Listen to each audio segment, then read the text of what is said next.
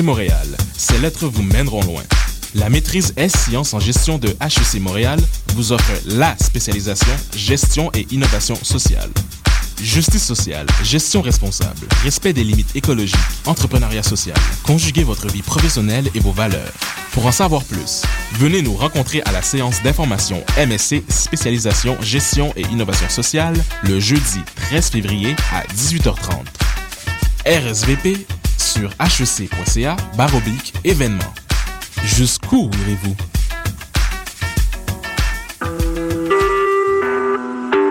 Vous écoutez Choc pour sortir des ondes.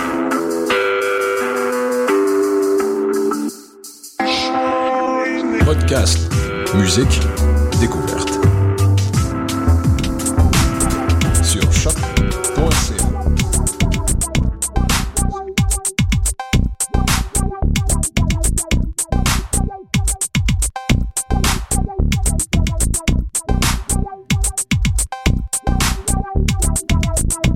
Mesdames et messieurs, les papeux, bonjour.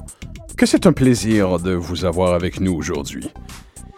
Vous êtes sur les ondes de choc.ca et vous écoutez Pop en stock podcast. Je vous entends déjà me demander, mais diantre Wallet, mais qu'est-ce donc que ce podcast? Qu'est-ce donc que Pop en stock? Eh bien, pour la énième fois, ça me fait plaisir de vous l'expliquer. Pop en stock, c'est l'extension de la revue numérique portant le même nom, unique en son genre sur les internets francophones. C'est un ouvroir de théorie culturelle et un espace de vulgarisation pour les études les plus pointues portant sur la pop, tout domaine, de fiction populaire contemporaine confondue, cinéma, bande dessinée, cyberculture, et j'en passe. N'oubliez jamais, chers auditeurs, chers popeux, nil pup alienum nobist est. Nous terminons cette semaine avec un addendum, et là, d'ailleurs, je vous entends dire aussi, ça va faire le latin, le gros, là. Donc, j'arrête de ce pas. Cette semaine, nous terminons notre gigantesque volet euh, sur H.P. Lovecraft. Ce coup-ci, nous avons envie d'être ludiques, d'avoir du fun, de geeker légèrement et euh, d'aller parler de cette excroissance euh, de l'univers de Lovecraft qu'on a traité que très, euh, très brièvement la semaine dernière, euh, quoique avec beaucoup d'influence et d'importance avec M. Guillaume Couture qui est avec nous en studio en ce moment. Eh ben oui. C'est un plaisir de te recevoir à nouveau, Guillaume. Mhm. Et on est avec Jean-Michel Berthiaume. Vous avez droit à Francis Ouellet au micro Hein, en ce moment. Donc, six bonnes, grosses émissions sur Lovecraft, avant Lovecraft à l'écrit, pendant Lovecraft à l'écrit, après Lovecraft à l'écrit. Euh, des adaptations cinématographiques, des influences cinématographiques, John Carpenter, Stuart Gordon, Roger Corman. Là, on a envie de se contrôler, euh, de se contrôler, n'est-ce pas? De se concentrer sur l'aspect Control yourself, Wallet. ah non, ah non. L'aspect ludique de Lovecraft. Quand je dis l'aspect ludique, deux, euh, deux catégories à ce ludisme-là. L'aspect vidéoludique, donc jeu vidéo, jeu de table, et euh, le plaisir donc d'interagir ou d'avoir la possibilité d'agir ou pas, justement, d'être réduit à l'inaction dans l'univers de Lovecraft, et le côté un peu plus humoristique que les gens semblent associer, que les créateurs, les auteurs semblent associer à Lovecraft à l'occasion, justement pour le dédramatiser en quelque sorte et en somme. Donc, euh, on, se lance tout de suite avec cette idée et cette notion dont nous parlera euh, Antonio euh, Dominguez-Leva, arrivé en studio avec nous depuis quelques minutes. Bonjour Antonio. Ah, il n'est pas là. Il reviendra sûrement. C'est sans doute une piste. Donc, l'aspect de l'adaptation de Lovecraft dans le contexte ludique n'est pas sans certains petits problèmes. On en parlait la semaine dernière. Ne serait-ce que parce que, dans une bonne histoire Lovecraftienne, euh, on le dit à plusieurs reprises dans les semaines précédentes, le personnage est réduit à l'inactivité, à la folie, à la faiblesse. Il n'a pas la possibilité de faire quoi que ce soit. Comment est-il possible de rendre un jeu intéressant quand le fin de la quête, d'une certaine manière, n'a plus lieu d'être, quand le protagoniste est réduit à l'im- à l'impuissance? On en parlait avec Call of Cthulhu la semaine dernière, Guillaume. Comment Call of Cthulhu a réussi ce processus de transition-là, en quelque part? Comment un bon DM peut rendre intéressant un jeu quand ça euh, suppose ou présuppose l'oblitération complète de tous les personnages? Mais c'est ça, c'est qu'il y a... euh, un, désir de mort presque qui frappe tout- le livre de règlement, c'est-à-dire que les personnages ont pas un grand point de, euh, grand nombre de points de vie et il y a des monstres qui sont beaucoup trop forts euh, très tôt, mais en même temps tout le temps. Parce que le personnage, le jeu est pas basé sur la, euh, l'amélioration de d'habilité. C'est vraiment très difficile parce qu'il faut avoir utilisé l'habilité au moins une fois dans le dans une partie, l'avoir euh, avoir réussi son, son jet de dés avec cette habilité-là, donc l'avoir utilisé à bon escient. Et ensuite, à la toute fin de l'aventure, on, on repasse les habilités qu'on a réussi pour voir si on l'a augmenté. Et à ce moment-là, de un, mi- un minuscule 1, 2, 3 points, c'est vraiment pas grand-chose. Donc le, le le jeu met vraiment l'enfant sur la faiblesse et la petitesse de l'humain par rapport à ces êtres-là. Donc, à la limite, on pourrait se poser la question, mais pourquoi on joue pas tout au contraire les abominations et les monstres du, du, du, du Panthéon, finalement? Il y aurait peut-être un plus grand plaisir à le faire. Euh, je, je crois qu'il y a des expansions à cet effet. Je, j'en ai jamais joué personnellement. Donc, l'enfance est tout le temps mise sur le, un personnage humain et vraiment le- la banalité de l'être humain. En tout cas, moi, je l'ai jamais joué comme ça, mais le livre d'instruction nous donne les, tout, tout ce qu'il faut, tous les éléments pour pouvoir jouer. Par exemple, bon, le personnage se fait arrêter en prison, se fait arrêter, euh, il se fait mettre en prison parce que, bon, euh, peu importe, les éléments d'une enquête peuvent euh, faire en sorte que le personnage a tiré un fusil en, en public, blessé quelqu'un ou causé du dommage de propriété. Et donc, il se ramasse en, prison et là, il y a tout ce qu'il faut pour jouer les années, les mois, les semaines en prison. Mais c'est pas intéressant. il y a pas de... à un moment donné, sauf si on réussit de manière vraiment détournée à créer une autre enquête avec une autre histoire, un autre scénario avec des monstres du mythe dans la prison. Mais là, ça devient une espèce de redondance. On, on étire la, la, la, la- la crédibilité de cet univers-là, du méta-univers qu'on se crée entre joueurs, où le mythe est partout, mais partout, partout à ce point-là. Il faut à un moment donné adapter tout ça justement parce que ça, pour que ça ait une jouabilité, j'imagine. Toi, fait- durant tes années de DM, Mhm. comment un, un joueur peut devenir gagnant d'une partie que tu, tu aurais inventée? en étant l'ami du, du DM. Parce qu'il n'y a pas de... Donc, tu finis par être toi-même un grand ancien, une espèce de figure despotique dans le Panthéon. Guillaume Couture. Euh, ou- ben, en quelque sorte, oui, parce que il faut, il faut vraiment faire attention à ces joueurs. Il faut leur, leur offrir des situations où, lesquelles ils vont être à la hauteur. Je, je- on dirait que je rephrase la même idée depuis tantôt, mais c'est vraiment ce qui sous-tend tout, euh, le, tout le jeu, c'est que le personnage principal, il est fragile. il, est, il est fondamentalement fragile. Mais ce que tu dis, Francis, ça peut, ça peut euh, se renverser de l'autre bord. C'est l'idée de, de la roulette russe comme un jeu. Oui, c'est bel et bien un jeu, mais c'est c'est un jeu qui a une fin, qui est prédéterminée. On la connaît tous. Le- L'idée du jeu derrière la roulette russe, c'est de survivre le plus longtemps possible. C'est essentiellement ça, de, de jouer à des jeux euh, avec une forte connotation Lovecraftienne. C'est l'idée que, oui, tu vas développer ton personnage, mais tu t'y attaches potentiellement pas autant quand on joue un dragon. Parce que le plus que, ben, hey, on est rendu à la sixième campagne. Oh, Mais parce, que d'entrée de jeu aussi est déjà articulé le propre de toute bonne histoire Lovecraftienne. Tu vaux rien. Ton ça. personnage ne vaut rien. Mm, C'est ça. il Mais- va de même pour des, des jeux, par exemple, euh, à teneur euh, orwellienne. L'idée que, euh, ben là, et là, les, les titres ne me viennent pas à l'esprit, mais il y a des tabletops que, éventuellement, Big Brother va te pogner. Il faut que tu démènes le plus longtemps possible à opérer entre la justice.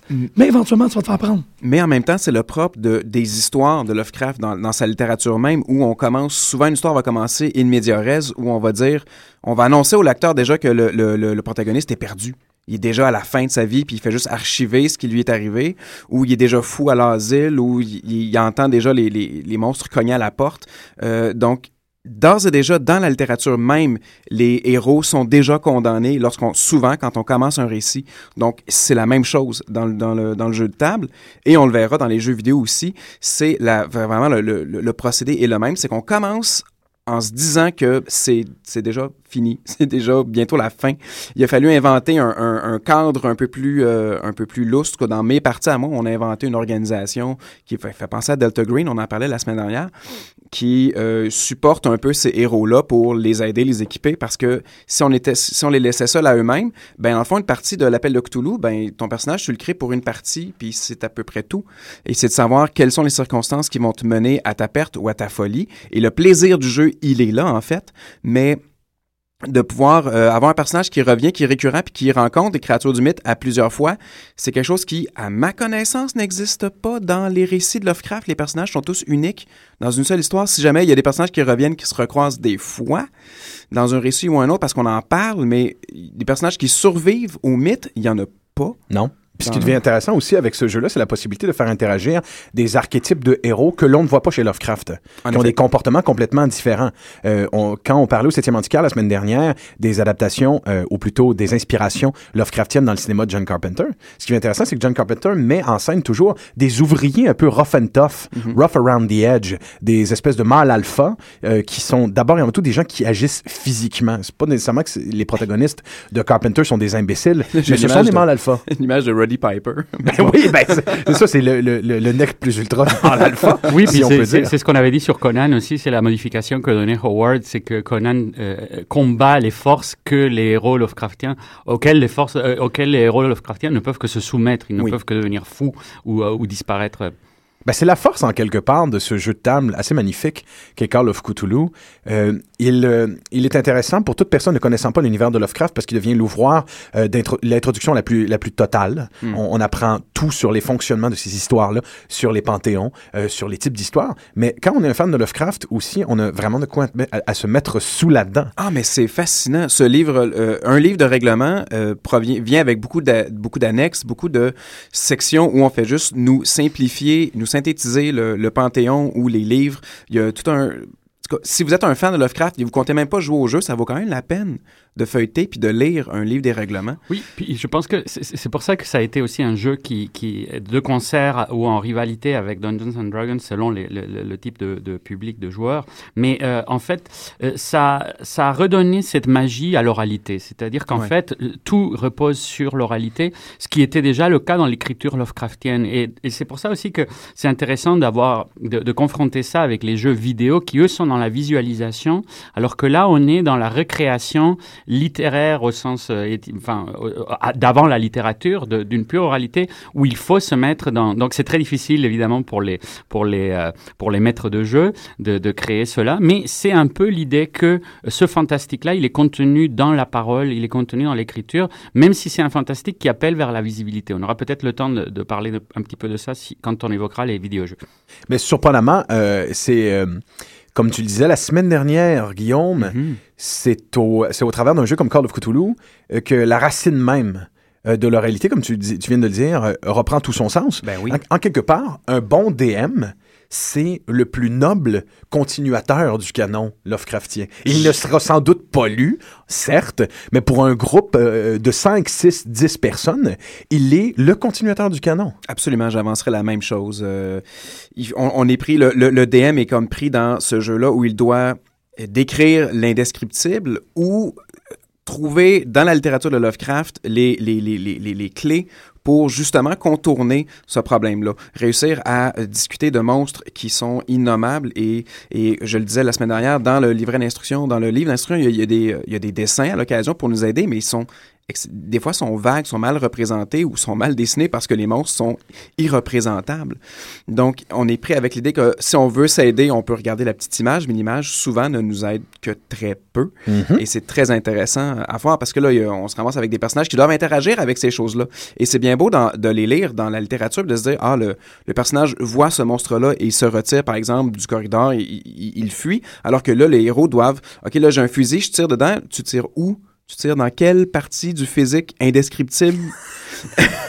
Et donc, là, c'est intéressant parce qu'il y a quelque chose, Lovecraft devient, c'est là qu'on se prend Lovecraft en pleine gueule et qu'on le prend à pleine main et, qu'on se dit, là, là, on va forger quelque chose de nouveau dans le canon de Lovecraft, on va interagir avec ces créatures-là, on n'a pas le choix. Dans le fond, s'il y a quelqu'un qui a fait un véritable travail exhaustif d'analyse non littéraire a priori, euh, c'est Call of Cthulhu. Oui. Ces gens-là ont analysé à fond les tropes Lovecraftiens pour, Chaque- pour accoucher de ce monstre, euh, de ce monstre de jeu de société. Exact. Chaque créature euh, qui est dans le dans, dans le panthéon, finalement dans le dans le dans le bestiaire du livre, euh, est accompagnée d'une description tirée d'un des récits, soit de Lovecraft, d'Herlett ou n'importe quel autre collaborateur du mythe. Ah, Oui, c'est totalement une, lettre d'amour à cet univers. Et puis d'ailleurs, en rappelant, on l'a déjà évoqué, que c'est un univers qui a été conçu aussi de façon collective. C'est-à-dire que le fait que ça se passait aussi dans les correspondances et que ça se passait aussi dans les échanges que les gens se faisaient de, de, de références dans les, les, les œuvres des uns, des autres, etc.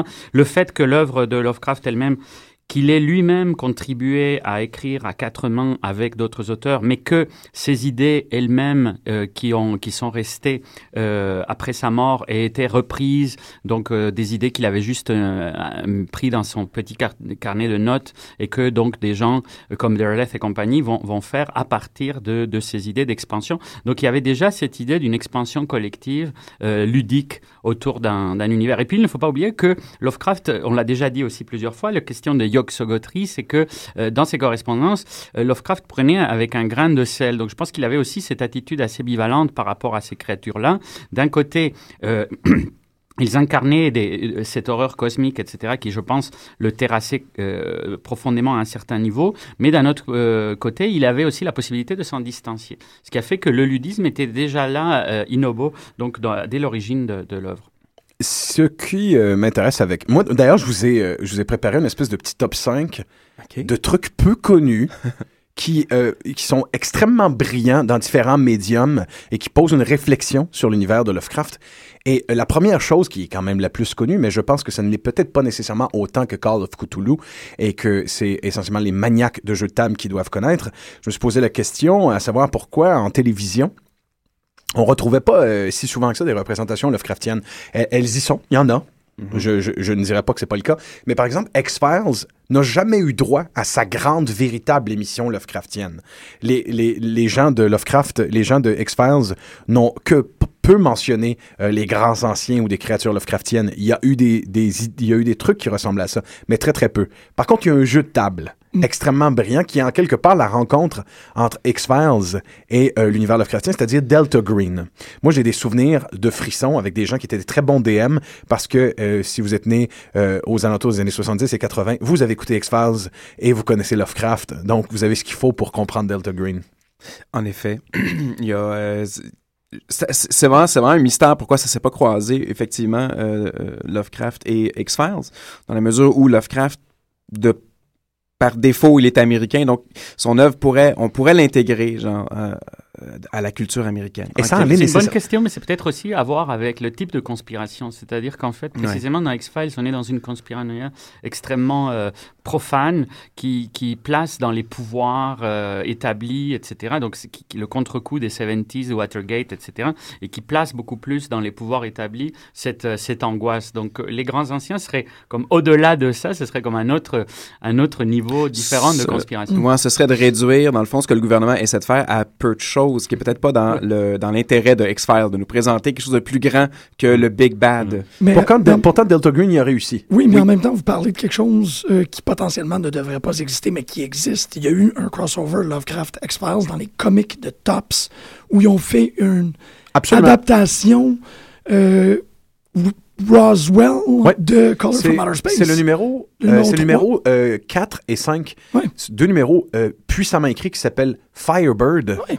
où on, laisse suggérer que dans un hangar, en quelque part dans le Nevada, une créature qui a la capacité d'exister et de se nourrir de l'énergie cosmique, qui est rien d'autre qu'un œil avec des tentacules, qui s'est écrasé euh, sur notre planète, est conservé euh, dans, dans ces fameux hangars à la Lovecraft. Ben finalement. oui, ben oui, mais C'est à- à la à la Area 51. Ouais, ouais. Ouais, absolument. Non, ça fonctionne totalement. Là, c'est, Oui, c'est l'extension. Mais on Enfin, sera- Ce que je voulais dire, c'est que l'extension, ce qui est intéressant, et, et on évoquait, Chassé évoquait la, la- la semaine dernière la question de, de l'influence qu'a eu Lovecraft à travers le Matin des magiciens, mais aussi euh, le chariot des dieux, etc., sur l'imaginaire ufologique et sur cet imaginaire roswellien, etc., etc.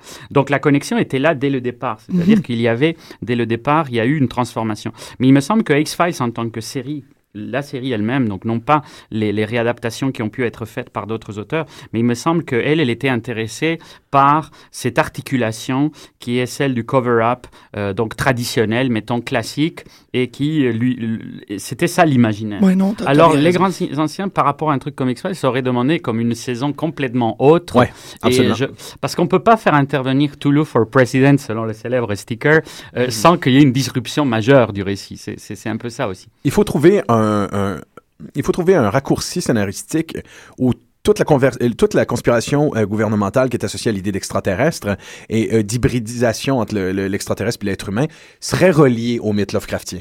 Euh, l'idée que, selon les chariots des dieux, comme tu viens de le dire, c'est ce que d'ailleurs faisait euh, le fameux comic de Tops dont on a parlé, c'est que ça scindait l'univers de Lovecraft et l'idée de conspiration gouvernementale reliée aux extraterrestres. Puis ça fonctionnait très bien, Ben oui. d'ailleurs, parce qu'on se Parce rendait qu'en fait, c'est la généalogie même de ces croyances. C'est encore une fois, c'est le livre de Colavito, euh, Alien Gods, sur l'influence de Lovecraft dans l'imaginaire ufologique. Et, et c'est ça qui est très intéressant. Lui, il trace. euh, alors bon, il y a les, les- les- comme vous savez, il y a vraiment des, des- des fans absolus de toutes ces questions. Donc, il y, a, il y a beaucoup, ça a été regardé à la loupe, etc., par rapport aux détails. Mais, euh, mais bon, sa théorie, c'est c'est ça, c'est que Lovecraft a été essentiel dans le, euh, la transition vers cet imaginaire-là. Ben, tu vois, tu as raison quand tu dis par contre qu'il aurait fallu faire une saison complète, parce qu'il est possible de voir le jeu de table Delta Green comme ça, c'est-à-dire une saison complète d'X-Files qui se concentre sur un mystère qui est d'origine Lovecraftienne en quelque part. En effet, mais moi, je, trouve ça intéressant ce, que, vous disiez parce que c'est comme si l'extraterrestre, en tout cas dans la manière de X-Files, il est pas nécessairement, euh, euh, il est- il est pas nécessairement bienveillant, mais quand même, il serait comme à l'origine, en tout cas certaines personnes avant cette idée-là qui serait à l'origine de l'être humain, donc une espèce de, de grande mère nature serait l'extraterrestre en fait, alors que les grands anciens, tout au contraire, sont, ils nous trouvent insignifiants, ils nous considèrent même pas. Donc, est-ce qu'il y a des gens qui préféraient croire en ufologie parce que c'est plus lumineux comme système? Absolument. Bah, le, le- le- le célèbre I want to believe s'applique beaucoup plus à cet imaginaire Ouais. que l'extraterrestre est une figure tutélaire et que c'est nos mentors et qu'ils nous observent et qu'ils voient si on est arrivé à un certain degré d'avancement, euh, etc.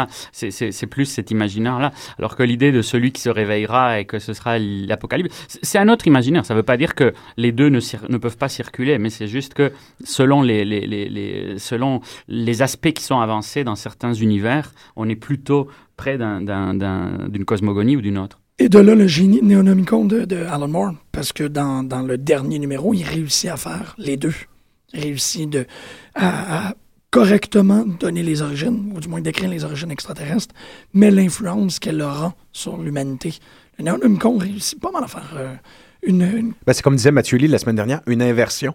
En ce sens que la- la- le réveil de Cthulhu va représenter inversement ici une nouvelle ère qui Ouais. n'est pas nécessairement négatif, négative pour l'humanité. tu sais. Exactement, non, c'est très... euh, c'est- un point de vue que certains des films de Stuart Gordon abordent aussi. Oui. Euh, dans son Dagon, sa dernière grande adaptation en long métrage euh, de, des, euh, de, de Lovecraft, cette idée-là qu'il y a à s'abandonner s'abandonner à cette culture-là, à ces cultes anciens-là, euh, s'agenouiller devant un grand ancien, reconnaître sa propre insignifiance. Il y a une libération euh, à travers tout ça. Il y a un plaisir. Ça, connecte en fait avec des théories sur la, sur la divinité qui étaient contemporaines de Lovecraft. Et là, je ne saurais pas s'il si, s'il avait lu sur, euh, sur, sur ça en- concrètement, mais c'est la théorie du, du, du sacré, donc par rapport au, tout autre de, de Gans Anderes. Non?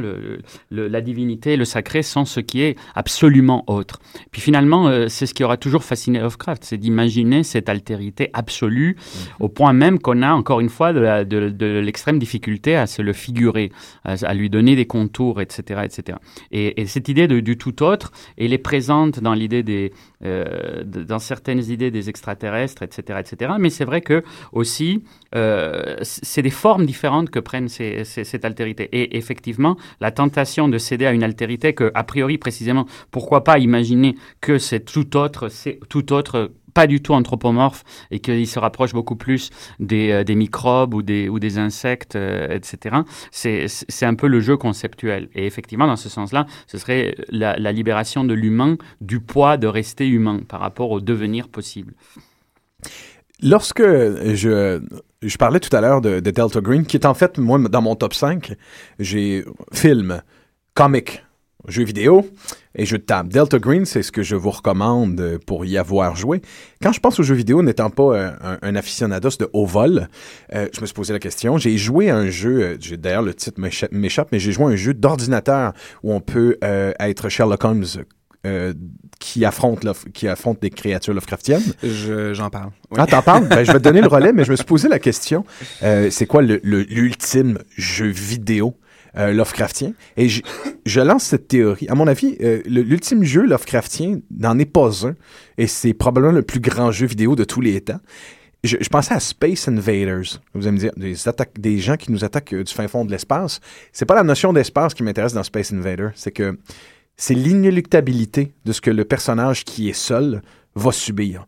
Lorsqu'on joue à Space Invader, au début, on a, on a une idée de contrôle. Il y a cette espèce de force monolithique qui descend tranquillement pas vite, inéluctable comme la mort, et on arrive à survivre aussi longtemps qu'on peut en y jouant. Mais tôt ou tard, ça accélère. Tôt ou tard, l'attaque est de plus en plus grande, et tôt ou tard, elle vient de, de plus loin, du, du, fin fond du cosmos.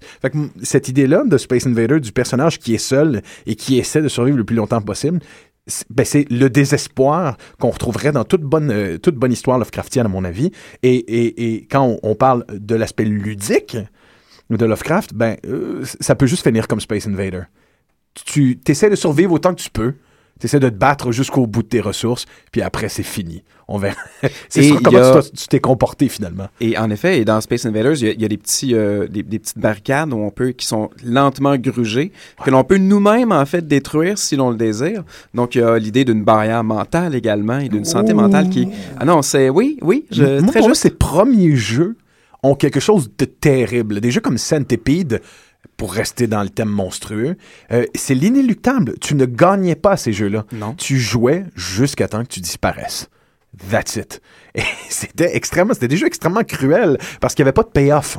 Le seul unique payoff que tu as dans ces jeux-là, c'est de voir jusqu'où tu peux survivre sans Et- perdre ton esprit. Et même, et même s'il y en avait un, et là, je pense à l'anecdote de ben, Pac-Man. Pac-Man a 256 niveaux maximum, et le, 50, le 256e est, est, est appelé le kill screen, parce que le, le labyrinthe devient un peu schizophrénique, il, il glitch, il bug, le, le labyrinthe est, est, est comme pas praticable, parce que le jeu a pas prévu se rendre jusque-là, donc le jeu sait pas quoi faire avec le dernier niveau. Donc, Donc, même si on voulait se rendre à la fin de Pac-Man, on devient, ça finit en schizophrénie totale. Ben, c'est génial que les jeux primitifs aient cette espèce de désespoir primitif qu'on retrouve chez Lovecraft devant l'écran. Et c'est un, dés- désespoir qui vient d'une incapacité à articuler Oui. la fin logique Comme d'un une code. bonne fin Lovecraftienne. Comme une bonne fin un Lovecraftienne. Qui, qui, chez Lovecraft est aussi relié au drame de l'écriture et à la possibilité, donc essayer d'écrire jusqu'à ce qu'on puisse plus écrire. Ouais. Donc, Space Invader, je, je- je revendique la nature Lovecraftienne de ce jeu. Mais or, il y aura eu d'autres jeux qui en parlent directement. Ben évidemment. Euh, moi, j'avancerais que à l'époque où on est rendu, le jeu vidéo est la plateforme idéale pour aborder l'œuvre de, Lovecraft. Euh, il y a un aspect, euh, évidemment, l'aspect personnel de, plusieurs écrits de Lovecraft, qui sont souvent sous forme de journal intime, récits de voyage ou des journaux de rêve, euh, se traduisent assez bien à la première personne dans le jeu vidéo. Donc, lire Lovecraft, en tout cas pour moi, quand j'étais jeune, lire Lovecraft, c'est comprendre les procédés littéraires qu'il utilise assez rapidement, du moins les contenants, non pas, le- pas seulement le contenu qui, est plus, qui demande une plus grande subtilité, mais donc se sentir capable d'entrer dans l'univers parce qu'on se dit, ah ben j'en tiens un journal intime, je pourrais juste commencer à parler de créatures que j'invente, euh, même chose, et donc de se sentir dans la capacité d'y participer à cet univers-là, et donc créer ses propres histoires ou jouer à l'univers de Lovecraft assez facilement. Donc, j'avancerais qu'à la base même, dans l'écriture Lovecraftienne, il y a une porte d'entrée euh, gigantesque pour n'importe qui qui veut s'y plonger. Les jeux vidéo sont donc une extension vraiment logique de ça. Et il y a euh, deux types d'écrits Lovecraftiens, évidemment. Il y a le degré zéro, ce qui, tout ce qui est écrit par Lovecraft lui-même, et évidemment le cercle du culte, les auteurs qui sont en périphérie. Dans le jeu vidéo, on retrouve à peu près la même chose. Il y a des titres qui sont officiels, et là je vais le dire avec les plus grands guillemets du monde. Euh, Dark Corners of the Earth, par exemple, The Wasted Land, Shadow of the Comet, Prisoner of Ice, qui sont des titres qui, pour la plupart, ont l'espèce de branding officiel de Chaosium, la, la licence de Chaosium. Qui est Chaosium, qui est le créateur de le jeu de table dont on parlait, le, le jeu de rôle de table. Et il y a des titres euh, qui, au contraire, qui sont comme ceux qui proviendraient des auteurs du culte, qui sont en périphérie et qui s'inspirent du mythe. euh, des jeux comme Eternal Darkness, euh, Amnesia Dark Descent et Sherlock Holmes and the Awakened. And the Awakened. Oui. Voilà. dont on va revenir. Donc, euh, évidemment, on pourrait, euh, comme je le disais tantôt, par- paresseusement considérer les titres à licence de Call of Cthulhu comme étant les jeux officiels, mais d'autres types font des références assez directes au mythe et qui s'en cachent vraiment pas. Et donc, je pense qu'on peut les inclure à ce moment-là dans des titres plus officiels. Par exemple, Alone in the Dark, le, le jeu original sur PC, euh, contient des livres du mythe, dont le euh, De Vermis Mysteris, dont, Mhm. dont on a brièvement parlé euh, la semaine dernière, et qui tue d'ailleurs le joueur si on le lit ailleurs que dans un pentagramme de, de, Oui, de protection. vrai. Aïe, aïe, j'ai des vieux flashbacks de Lone in the Dark, c'est oui, intéressant ce que tu dis parce que ça vient, euh, c'est des catégorisations qui sont utilisées par rapport aux adaptations. L'idée de mythos, une adaptation mythos, c'est quand il y a, comme tu dis, un élément Mhm. du canon Lovecraftien qui apparaît. Et Lovecraftien, Lovecraftien qui est vraiment plus tout ce qui est d'adaptation directe. Fait que ce que tu dis par rapport à centrale et périphérique, c'est, conçu à l'intérieur de, de, de l'étude sur Lovecraft, si je peux Ouais. dire. Ah non, c'est Pas ben, c'est c'est c'est c'est clair dans le sens que c'est comme ça que l'univers s'est construit. Mhm. Quiconque euh, se met à lire Lovecraft, on réalise qu'il n'y en a pas beaucoup à lire de Lovecraft. Puis là, tout d'un coup, on découvre Derlet. Puis là, comme genre, c'est marqué Lovecraft avec Derlet en dessous sur la Ouais. couverture. T'es comme, ah, mais c'est qui ce gars-là? Puis on découvre, t'es un fan, tu découvres au bout de, au bout de trois lectures, tu découvres très rapidement qu'il y a d'autres choses. Et le jeu vidéo, même, euh, même élément, on finit par jouer à des jeux qui font penser au mythe, Ouais. mais qui ne contiennent pas le mythe. Mais euh, bon, c'est ça. Et donc, justement, ces jeux-là qui sont en périphérie, qui présentent des éléments ou une construction qui sont basés sur l'idée du mythe ou du panthéon de monstruosité, euh, un peu hors du temps et hors du monde des hommes. Amnesia de Dark Descent, par exemple, euh, n'est pas un jeu qui offre une référence claire et absolue au mythe de Cthulhu, mais propose ses propres monstres, donc mais dans une esthétique empruntée à Lovecraft. Et, évidemment, l'emprunt est largement pardonné parce que l'œuvre euh, du mythe est évidemment euh, ouverte. Les caractéristiques du jeu Lovecraftien, donc ce qu'on retrouve dans les trucs comme Dark Descent, et ce qui me fait dire tout ce que je dis en ce moment, les caractéristiques, en fait, on a entre autres un accent porté sur l'archive sur l'écrit, à même le jeu. Le geste littéraire n'est jamais évacué dans un jeu vidéo, bien qu'il soit à plusieurs égards anti-vidéoludique. Ça interrompre un jeu, interrompre une séquence de jeu pour lire un long texte à l'écran, c'est rarement agréable, mais lorsqu'on est dans un jeu euh, à tendance Lovecraftienne, Mhm. ou qui vient directement du mythe, c'est inévitable, accepté et même souhaitable, en fait. Ouais, ouais, et c'est pour ça qu'il y a beaucoup de text-based games Ben oui. sur Lovecraft. euh, pour les text-based, c'est vraiment des jeux littéraires. C'est pratiquement des, des euh, romans dont vous êtes le héros, mais à, un à l'écran. Donc, c'est ça. Donc, on trouve ben, des lettres personnelles, des journaux intimes, de la documentation de recherche, des livres interdits. Donc, comme je parlais du Vermis mystérieux juste avant. Et ces documents qui servent à faire de la préfiguration, euh, à annoncer l'indescriptible avant de le voir ou même de pas le voir. Il y a des jeux qui vont nous parler d'un monstre tout le long dont on ne verra pas ou peu la manifestation. Euh, et ici, ben, on réintègre évidemment donc euh, la lecture. Et ce sont des, tous ces documents-là sont des témoins du passé qui normalement dans d'autres jeux sont exposés en cinématique.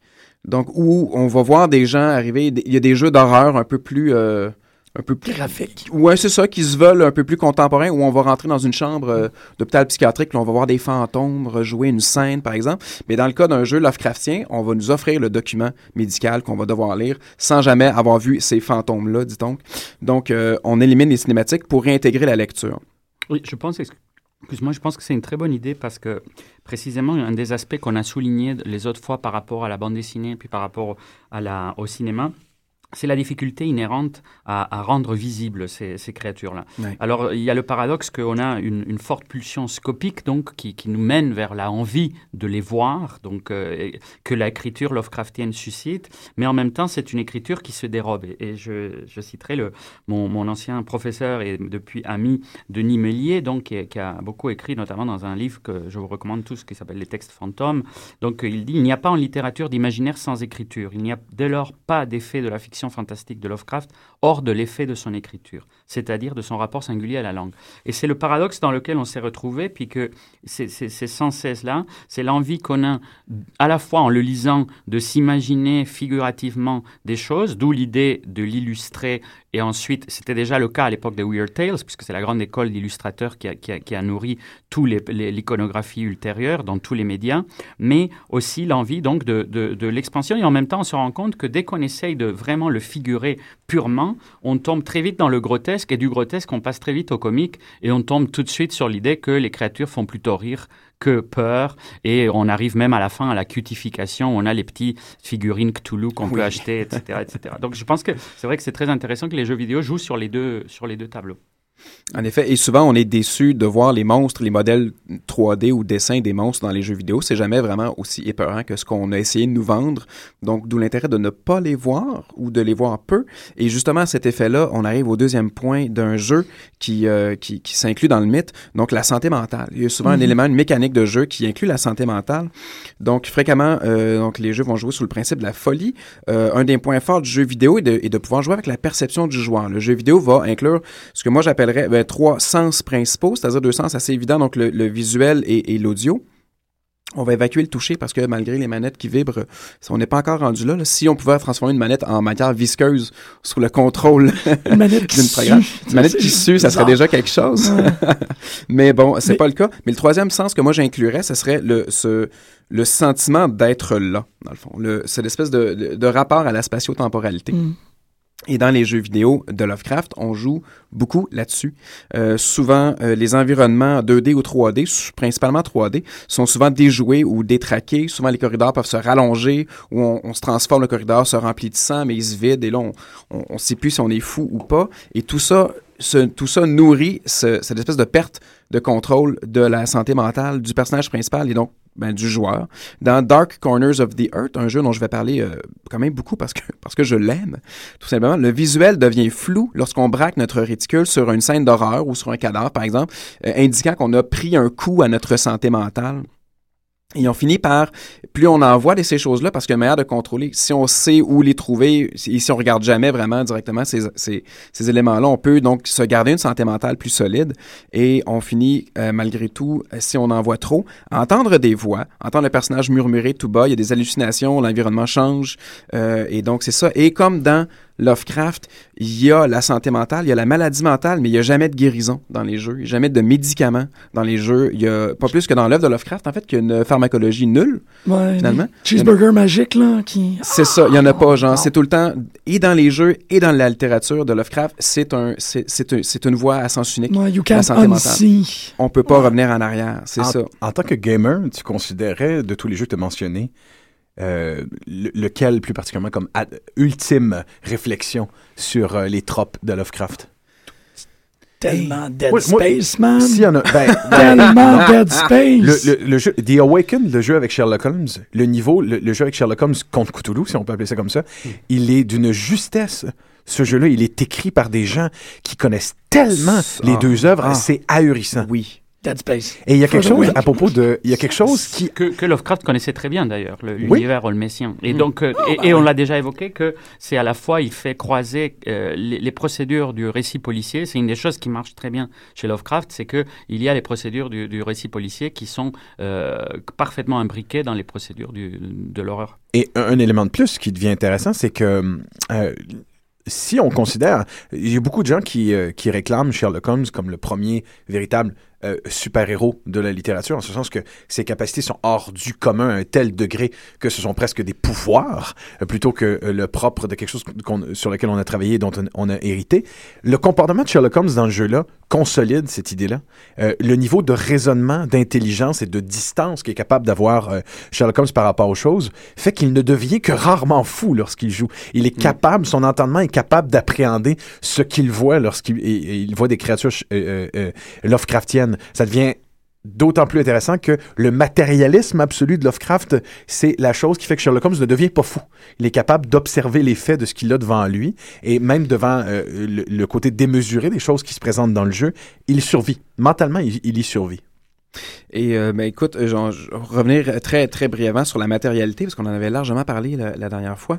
Euh, ça devient de plus en plus rare parce qu'on on tombe à une époque de digital et le, le- nuage, le cloud qui va tout nous manger. Euh, mais il y a beaucoup de jeux à l'époque qui venaient avec ce qu'on appelle des feelies, là, les, faux documents, les lettres euh, écrites euh, pour nous faire pour, nous faire croire que ce qui s'est passé dans que ce qui se passe dans le jeu a une trace matérielle sur la Terre. Un jeu comme Shadow of the Comet, il venait en boîte avec euh, des lettres et un dossier médical du mystérieux Lord Boleskine qu'on va suivre tout le long du jeu. C'est un jeu en, euh, en point and click pour PC. Et puis désormais, donc, si on l'achète, ce jeu-là, qui est disponible, je pense, sur, sur goodoldgames.com, euh, ben, les Phillies sont pas là. C'est fini, il n'y en a plus. Il fallait, il fallait l'acheter en boîte, le jeu, quand on, quand, quand on avait le choix. Et ça, c'est toujours intéressant. Et moi, quand je jouais, quand j'étais DM de, de Call of Cthulhu, l'aspect physique, amener un objet, là, hey, vous trouvez tel objet dans tel tiroir, mais c'est une clé, je mets la clé sur la table, les joueurs peuvent la prendre, la toucher. C'est un élément que j'ai toujours considéré dans, dans, dans les jeux. Et donc, une matérialité chez Lovecraft, il me semble, me semble que c'est la moindre des choses. Je sais pas, c'est naturel pour moi, en tout cas. Et, le jeu est le grand jeu, celui qui se recommande parmi euh, tous les autres jeux pour un Lovecraftien non gamer ou un gamer qui ne le connaîtrait pas. Ben, il y a- au pire, allez, si vous voulez pas jouer, il existe toujours ce qu'on appelle des let's play, les vidéos euh, de gens qui jouent sur, un- sur Internet. Donc, c'est une manière de de, de faire l'expérience d'un jeu vidéo sans même avoir une manette entre les mains. Donc, si jamais. Mais moi, j'avais noté trois titres à conseiller. Évidemment, Call of Cthulhu Dark Corners of the Earth, qui serait, moi, ma recommandation personnelle, qui est vraiment, qui est une... euh, qui est un, euh, une adaptation de euh, Madness of euh, Innsmouth, je pense. Je, me souviens plus du nom euh, de la, nouvelle. Mais bon, la, mettons, la- le premier trois heures de jeu, là, c'est les quatre chapitres, quatre premiers chapitres de cette, de cette, euh, petite, de cette courte, ce court euh, roman, euh, adapté presque événement par événement. C'est vraiment génial. L'ambiance, elle est parfaite. C'est un jeu qui est disponible sur PC, sur Xbox 1, sous le- ben, pas Xbox One, mais la, la dernière, la première, première Xbox, si jamais vous êtes vraiment collectionneur. Mais sinon, c'est sur Steam pour 9,99 quand même. Sinon, euh, pour jouer à Cthulhu on the go, hein, sur la route, on peut jouer à Call of Cthulhu The Wasted Land, qui est disponible sur, iOS et sur Android. Euh, c'est un jeu qui coûte 4,99 sur ces marchés-là. Et ça prend place durant la Première Guerre mondiale. C'est un jeu de stratégie où ben, les cadavres de la Première Guerre mondiale sont utilisés pour être, euh, pour être réanimés avec des, des, des méthodes euh, typiquement Lovecraftiennes. Un peu conventionnel. Et pour les fans de jeux de stratégie, ça ressemble beaucoup à XCOM. Donc, Ah, encore une ouais. fois, un lien avec X-Files et avec Delta Green. Ces univers-là sont entrelacés, on- n'y échappe pas. Et ma dernière euh, suggestion était évidemment Sherlock Holmes and the Awakened. Euh, la version remasterisée, donc euh, des meilleurs graphismes, une meilleure qualité euh, en tout et partout. Disponible sur Steam également pour 9,99. Donc, évidemment, c'est un jeu d'aventure puzzle à la première personne. Il y a un rythme vraiment plus lent que les autres jeux, mais l'ambiance est vraiment au rendez-vous et la vérité à propos de si Cthulhu apparaît réellement ou non dans le jeu est probablement le plus grand mystère qui puisse vous attirer euh, dans le jeu, je pense. Euh, je veux pas, je vous vends, je vous vends pas la mèche. Euh, Est-ce que Cthulhu et, et, et- et- et Sherlock habitent réellement le même univers de fiction? Merci pour tes excellentes suggestions, Guillaume. Mhm. Je reste dans le ludique et on euh, tra- tranquillement pas vite, on, on, on transfère vers un autre, un, autre type, un autre type de ludisme autour de Lovecraft avec quelques dernières petites suggestions. Euh, pour rester dans le jeu, euh, évidemment, le, le livre dont vous êtes le héros a aussi euh, fait son expérimentation Lovecraftienne. Je les ai chez moi. Euh, si je me trompe pas, deux, euh, deux volumes dans la collection en français, Les Portes interdites. Exact. Moi, je me souviens des nuits de cauchemar que m'auront procuré l'horreur dans la vallée. L'horreur dans la vallée. Et oui. où, où, justement les méthodes pour tuer le personnage et tu triches évidemment comme tout le monde qui les livres si vous n'avez pas triché en, en lisant des livres dont vous êtes héros il y a un problème moral avec vous là Non, vous, n'avez pas vécu. vous n'avez pas vécu il faut tricher je me souviens que euh, l'on trichait pour avoir le plaisir de voir les horreurs Ben oui. et euh, euh, qu'on nous, que nous faisait subir, qu'on nous fait, que notre personnage allait vivre. Je me souviens très bien que souvent on était réduit à la folie, à voir ces, ces, les choses dans ce village embrumé où des forces euh, antédiluviennes ressurgissaient du jour au lendemain. C'était, à mon avis, un des meilleurs livres dont vous êtes l'héros de sa génération. Il fallait que, évidemment, Lovecraft soit visité par, euh, ce, par cette méthode-là. Mais il y, avait aussi un humour dans ce livre-là. Un humour dans la cruauté avec lequel le livre faisait passer à tabac le personnage qui jouait, euh, les, euh, les improbabilités de survivre à certains cas. Cette notion-là, l'humour chez Lovecraft, je trouve ça important. Je, je- je trouve qu'il y a beaucoup de gens qui ont, qui ont relu et qui ont fait des analyses très brillantes sous le couvert humoristique. Troisième suggestion, et ce coup-ci, je parle de télévision. Euh, le 42e, le 41e épisode, saison 2, euh, donc de The Real Ghostbusters, qui à cette époque-là était écrit par J. Michael Straczynski et qui a fait un épisode tellement brillant qui s'appelle The Collect Call of Cthulhu, n'est-ce pas? Wow. Euh, Mais beaucoup de gens ont souligné que Ghostbusters était peut-être une des meilleures adaptations de l'univers Lovecraftien au cinéma. C'est-à-dire qu'il y, Oui, a cette absolument. idée- il y a cette idée-là qui, qui- Ben qui- déjà, Gozer, le Gozérien, ces espèces de... qui sont des anciens dieux sumériens, avait déjà cette idée-là Oui, un peu. Et euh, l'idée est récupérée exactement de la même façon par Straczynski dans The Collect Call of Cthulhu. Euh, Cthulhu revient. Il se réveille et euh, on a droit évidemment à des lignes très très drôles euh, comme celle de Cthulhu. J'ai entendu parler de lui. C'est dangereux. Il dit ouais ouais en quelque part euh, Cthulhu fait ressembler Gozer à Mary Sunshine. Ce genre de ligne là très hum- très drôle où il est question de se moquer un peu de cette espèce de grandeur, cette espèce de de de, de côté démesuré de, de cette mythologie là. Mais encore une fois, les- le, le terme même de Lovecraft, les Yog-Sothothery, montrait qu'il avait aussi un grain de sel. Il l'a lui, il l'a lui-même. Ah oui. Mais ce qui est intéressant chez Ghostbusters, C'est de faire, euh, comme dans le film, euh, interagir des individus qui sont des cols bleus, des travailleurs. Qu'est-ce qu'un travailleur? Qu'est-ce qu'un col bleu qui fournit de l'huile de bras peut contre les grands anciens? C'est là que l'humour de Ghostbusters fonctionnait bien. Et cet épisode, cet C'est là où la- l'Amérique se réapproprie un imaginaire qui est très anglais. On l'a déjà dit, non, cet aspect très étrange de Mhm. Lovecraft par rapport à la littérature américaine, qu'il est à la fois, oui, hanté par ses thématiques, mais en même temps, son, son obsession pour l'exotisme du vieux monde décadent, etc., fait qu'aussi, il est assez différent. Donc finalement, le triomphe du, du côté de- du All-American Boy, c'est plus cet aspect-là. D'ailleurs, Howard, c'était aussi ça un peu, c'était le fait texan de ramener l'univers euh, l'univers de Providence à- dans le Texas.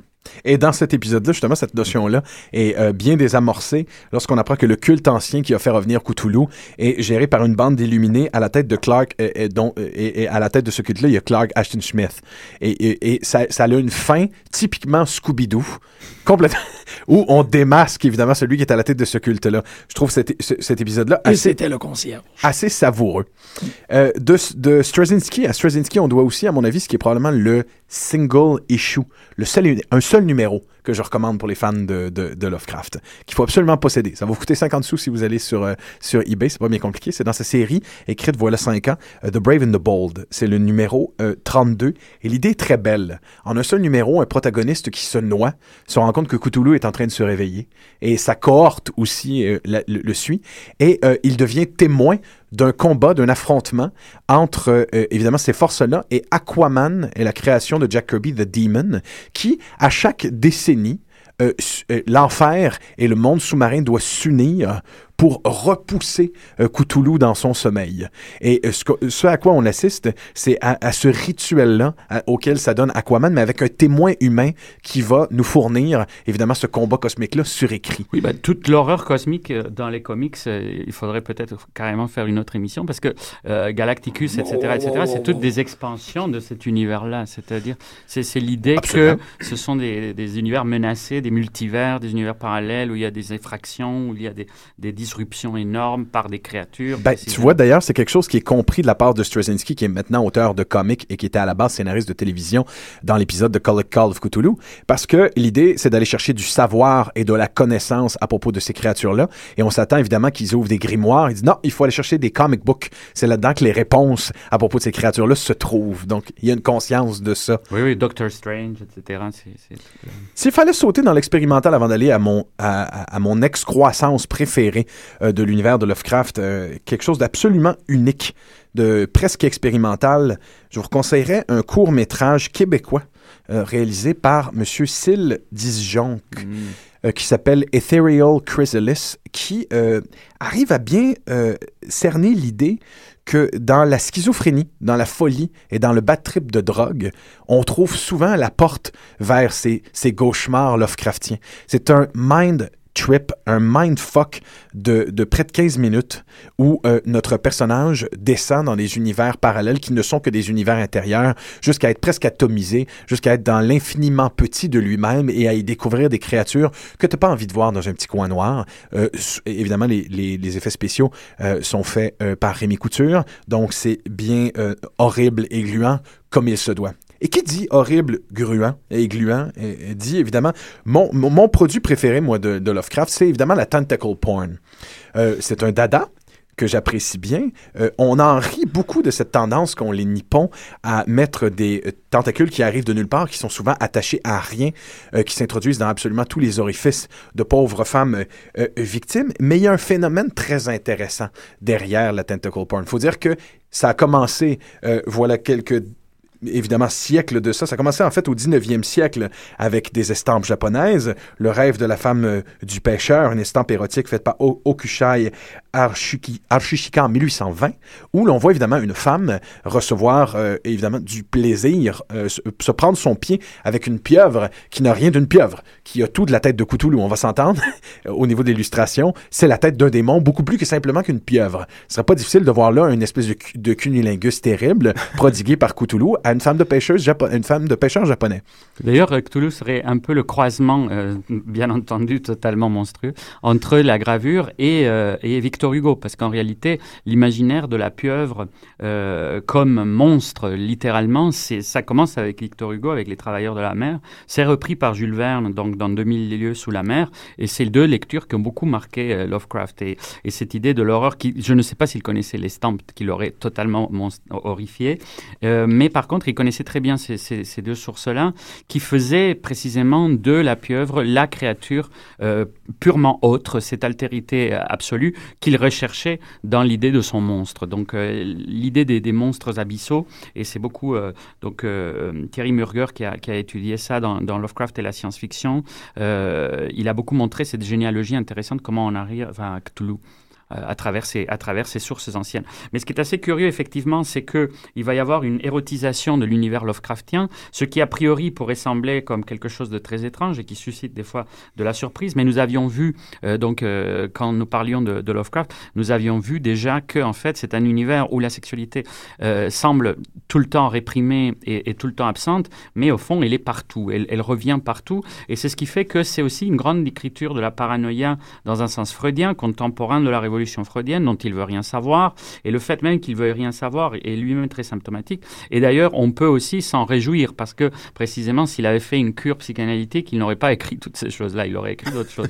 Et en fait, ce qui est intéressant, c'est que précisément sa résistance absolue fait symptôme, et que cet univers euh, du- d'une sexualité euh, euh, humaine est, est complètement, euh, est complètement évincée, bah, du coup, elle fait ressurgir une obsession complètement sexuelle sur la progéniture et l'idée de l'hybridation et du croisement. Et puis, on a évoqué aussi la question de la syphilis et l'idée que le père absent, syphilitique, m- euh, fou et mort, finalement, c'est l'idée d'origine. Et tous les personnages de Lovecraft, qu'est-ce qu'ils font? Ils partent à la recherche de deux origines, leurs propres origines dans certains cas par rapport à leurs ancêtres, mais aussi les origines de l'espèce humaine. Et qu'est-ce qu'ils trouvent aux origines? Précisément la maladie, la mort, et la reproduction n'est jamais un améliorement, c'est quelque chose de monstrueux. Donc l'univers euh, de Lovecraft est totalement sexuel dans un certain sens, et c'est ce qu'ont compris après la révolution sexuelle, où on peut dire que Cthulhu gets finally laid. Donc euh, il y a cette révolution sexuelle qui fait que il y a des gens qui commencent à s'amuser avec ça.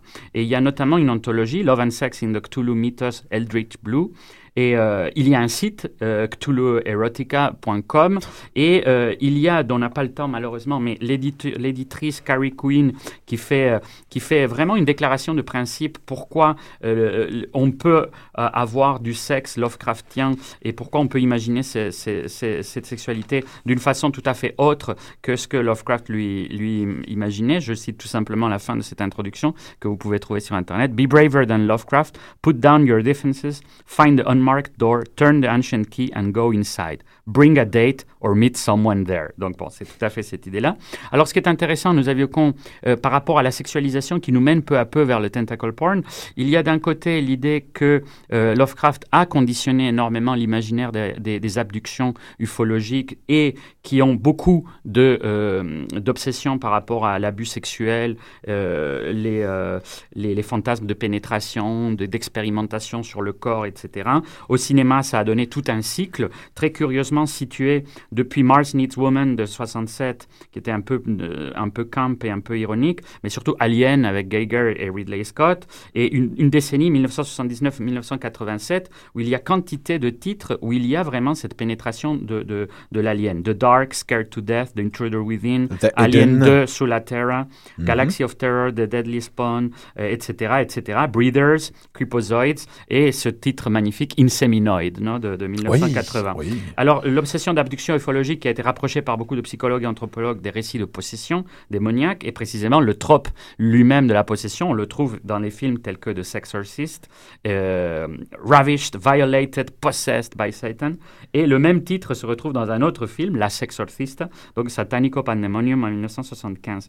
Et le chef-d'œuvre de cela, c'est bien sûr Possession de Zulawski, où il y a peut-être la plus belle récréation visuelle précisément de ce que pourrait être une sexualité Lovecraftienne. Et vous l'avez évoqué très bien dans votre émission sur le septième, du 7e antiquaire, à laquelle on fera référence euh, dans les, euh, sur, le, sur le podcast. On ne serait Et- serait pas euh, prêté d'entrée de jeu à considérer que le possession de Zulaski a des sous-thèmes Lovecraftiens, sinon pour cette idée d'une créature tentaculaire. Mais il est, à mon avis, probablement un des films les plus importants Oui, autour en fait, du sujet. Il, il, il, il le resitue tout à fait dans la tradition des incubes et des succubes, qui est une Mhm. tradition totalement sexuelle, puis qui a été analysée par Bataille, etc., etc., du point de vue de, de, de l'érotisme. Mais, euh, et puis, je ne sais pas si Zulawski, per- personnellement, pensait à l'imaginaire Lovecraftien. Mais ce qui est intéressant, c'est que c'est cela même, et de la pénétration euh, explicite qu'il y a dans le film, euh, et, elle- implique cela, c'est cette sorte de transformation d'une créature en une pure sexualité monstrueuse, et donc cette sorte de phallicité qui devient totalement colossale et, qui n'a plus de dimension humaine. Et c'est ce que l'on retrouve dans le tournant japonais. Alors c'est intéressant que il y a eu des versions japonaises des mythes de Cthulhu, donc il y a eu cette réception-là.